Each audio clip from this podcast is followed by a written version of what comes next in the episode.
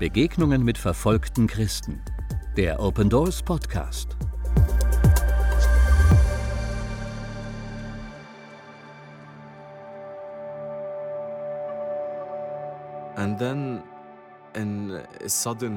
Auf einmal erschien ein lächelndes Gesicht und sah mich an. Ich weiß nicht wie, aber es war ein unglaubliches Gefühl. Ich sprang aus dem Bett. Ich konnte nicht glauben, ein Gesicht zu sehen. Ich wollte die Person umarmen. Und ich sagte immer wieder, du bist es, mein Gott. Du bist es, Jesus Christus. Saudi-Arabien. Das Land, dessen Flagge ein Schwert und das Glaubensbekenntnis des Islam die Shahada trägt. In dieses Land, genauer gesagt nach Mekka, pilgern jährlich bis zu 2,5 Millionen Muslime. In dieser absoluten Monarchie ist es nahezu unmöglich, einer anderen Religion als dem Islam zu folgen. Saudi-Arabien ist geprägt vom Wahhabismus, einer strengen Auslegung des Islam. Von den mehr als 2,1 Millionen Christen in Saudi-Arabien sind die meisten asiatischer Herkunft und arbeiten nur vorübergehend im Land. Wer den Islam verlässt, wie etwa saudi-arabische Christen, macht sich nach dem Apostasiegesetz strafbar und erhält laut diesem die Todesstrafe. Zwar haben die Gerichte in den letzten Jahren kein Todesurteil wegen Apostasie mehr verhängt, aber Hass gegen Menschen, die einer anderen Religion als dem sunnitischen Islam angehören, findet sich unter anderem trotz versprochener Reformen immer noch in den Schulbüchern. Ausländische Christen können kaum mit Muslimen über ihren Glauben sprechen. Es würde sie in Gefahr bringen, inhaftiert und abgeschoben zu werden. Dass ein Muslim aus Saudi-Arabien wie Jakub zum befreienden Glauben an Jesus gefunden hat, ist ein wahres Wunder. Und es brauchte nicht einmal einen anderen Christen dazu. Auf einmal bekam ich Träume. Ich sah eine Gruppe angesehener Scheichs. Sie hatten weiße Kleidung und lange Bärte. Sie schienen nett zu sein und sie riefen mich, komm zu uns.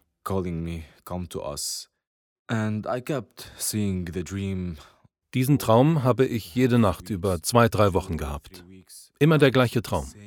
Als ich aufwachte, dachte ich, ich würde bald sterben.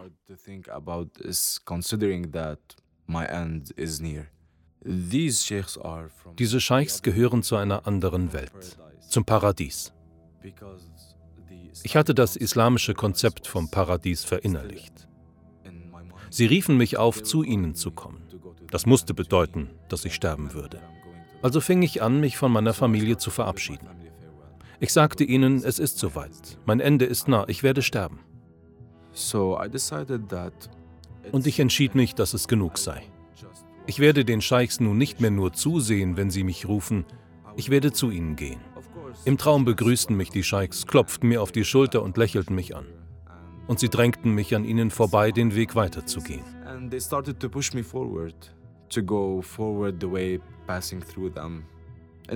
Ich ging los und ich fühlte mich wohl und glücklich. Und ich dachte, das ist es, das ist der glückliche Ort, an den ich komme. Der Tod ist wirklich schön.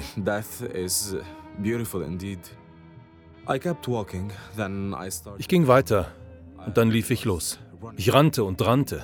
Und es fühlte sich wirklich so an, als würde ich sehr schnell rennen. Und ich konnte ein Licht am Ende des Weges sehen.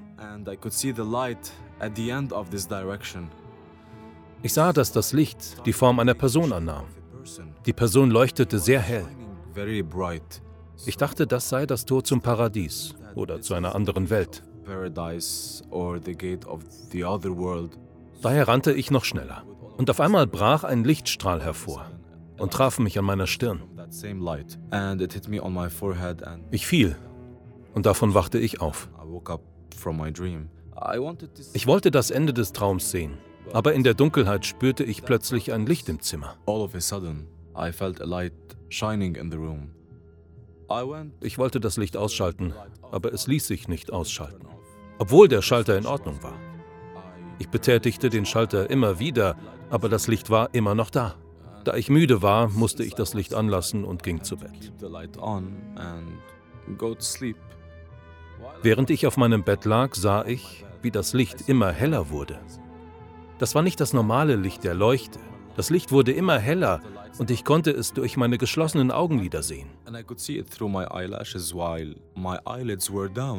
Also öffnete ich meine Augen und stellte fest, dass die Zimmerdecke weg war. Ich konnte den Himmel sehen und die Sterne und es roch auf einmal angenehm. Der Duft von Weihrauch und Jasmin und Rosen, es war ein sehr schöner Duft. Ich war glücklich und vielleicht zum ersten Mal in meinem Leben war ich vollkommen zufrieden. Ich lag in meinem Bett und das Licht war hell und der Himmel offen. Ich erinnere mich, dass ich meine Augen mit den Händen bedeckte, um das Licht abzuschirmen, aber das Licht drang durch meine Finger. Also ließ ich es sein und auf einmal wurden die Wolken größer. Eine Wolke stand am Himmel und wurde immer größer, bis sie alles ausfüllte.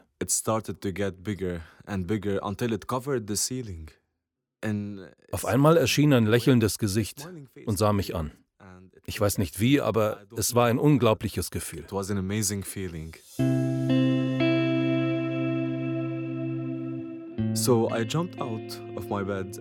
Ich sprang aus dem Bett.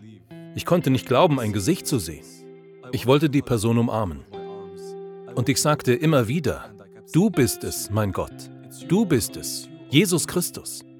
Ich wusste nicht, was über mich kam, aber die Hände dieser Person kamen aus den Wolken und drückten mich auf das Bett. Und er sagte zu mir, beruhige dich. Und dann verschwand er. Das Gesicht verschwand und ich sah erst die Wolken und dann erschien die Zimmerdecke. Ich weiß nicht, wie lange das alles gedauert hat, aber ich glaube, es waren nur ein paar Sekunden. Ich sprang aus dem Bett und rannte durch den Korridor ins Wohnzimmer. Ich dachte, ich habe dich gesehen, Gott. Ich habe dich gesehen, Jesus. Ich war glücklich und gleichzeitig kam ich in der Realität an. Wen genau habe ich da jetzt gesehen? Ich bin doch nur ein Sünder, ein normaler Mensch. Und dann fiel ich zu Boden und fing an zu weinen. Natürlich änderte sich mein Leben von diesem Moment an. Ich fing an, eine Bibel zu suchen. Davor hatte ich kein Interesse daran. Aber schon am nächsten Tag machte ich mich auf die Suche danach und fand eine über das Internet. Ich begann zu lesen und las wie ein durstiger Mensch, der Wasser zum Trinken braucht. Ich konnte nicht mehr auf diese Bibel verzichten. Nichts würde meinen Durst stillen, außer sie zu lesen. Ich vernachlässigte all die anderen Bücher, die ich besitze, und das waren viele. Das einzige Buch, was mir wichtig war, war die Bibel. Je mehr ich las, desto mehr hatte ich das Gefühl, mehr lesen zu wollen.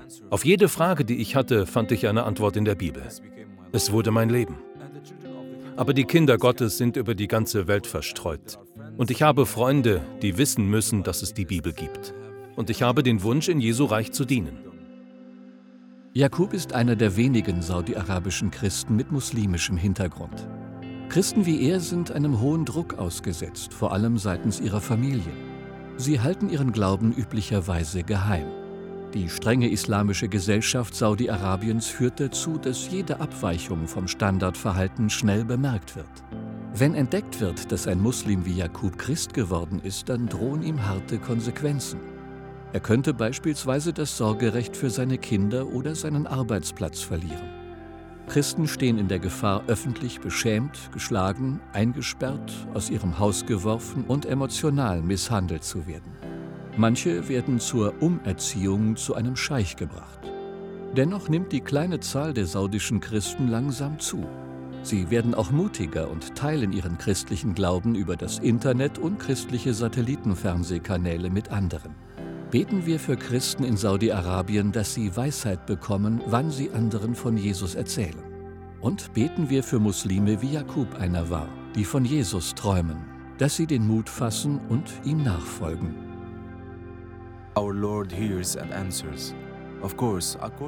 Unser Herr hört und er hört uns.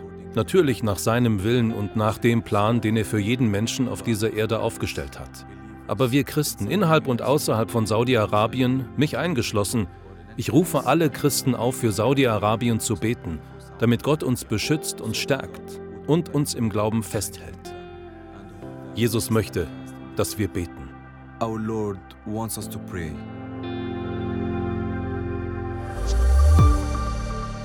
Wollen auch Sie verfolgte Christen unterstützen?